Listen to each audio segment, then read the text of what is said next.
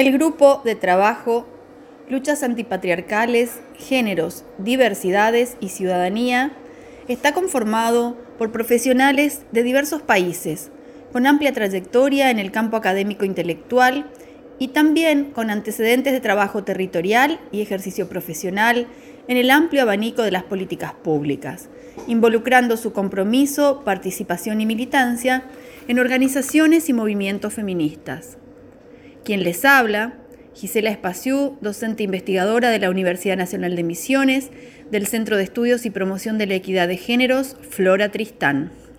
Junto a la docente investigadora, doctora Graciela Di Marco, del Centro de Estudios sobre Democratización y Derechos Humanos de la Universidad Nacional de San Martín, ambas de Argentina, y la docente investigadora, doctora Luisa Fernanda Giraldo, de la Universidad de Las Caldas, Colombia del Departamento de Estudios de Familia y vicerrectora de investigación.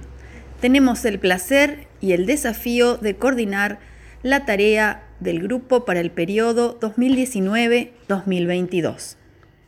La generación de conocimiento crítico implica contextualizar, historizando y reconociendo que contradicción y complejidad son aspectos de naturaleza inherente al movimiento y configuración de lo social en este marco queremos subrayar que en el plano de la geopolítica mundial y en las coordenadas de América Latina y el Caribe, estamos viviendo los avances del neoliberalismo y del patriarcado.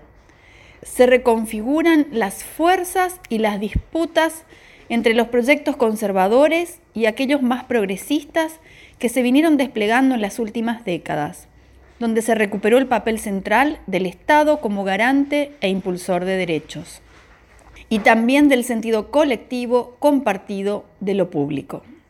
En este marco, movimientos y grupos feministas se posicionaron de modo sostenido y con fuerzas en el espacio público, marcando agenda, disputando sentidos y reclamando democratización de las relaciones sociofamiliares entre otros dilemas vinculados con la justicia social. Como contraofensiva, surgen grupos religiosos, católicos y sectores evangélicos, pro familias tradicionales y antiderechos, contra la ESI y la despenalización del aborto, entre otros temas. Entendemos que la democracia formal no está alcanzando. Para comprender estos procesos, las luchas y sus sentidos del mundo, del Estado, de las políticas públicas, de los derechos, es necesario analizar los mismos, identificar los actores, sus representaciones y prácticas en clave de interseccionalidades, de géneros, posición social o clase, generaciones y etnias. También cruzar en la comprensión del tema y los problemas de la época las dimensiones de transversalidad y accesibilidad. Siempre los proyectos conservadores afectaron y atentan directamente la vida de amplios sectores de la población y de aquellos sujetos, grupos e identidades históricamente subalternizados. Entre ellos podemos nombrar mujeres, niñas, identidades diversas, pueblos originarios, entre otros. El conservadurismo los niega, los omite y los violenta, intensificando la crueldad en las formas y medios. El Estado en esta lógica se reduce y juega a favor de los grandes monopolios y del capital financiero. Se cuestionan e imponen modelos tradicionales para vivir y habitar el mundo, desechando todo lo que no encuadre en estos imperativos del poder y del orden dominante.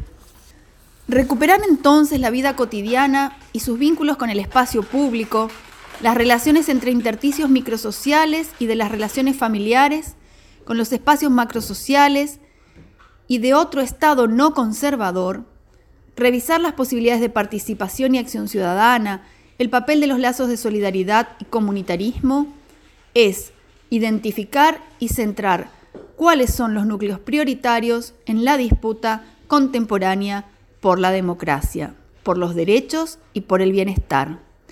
Esta es nuestra perspectiva de abordaje.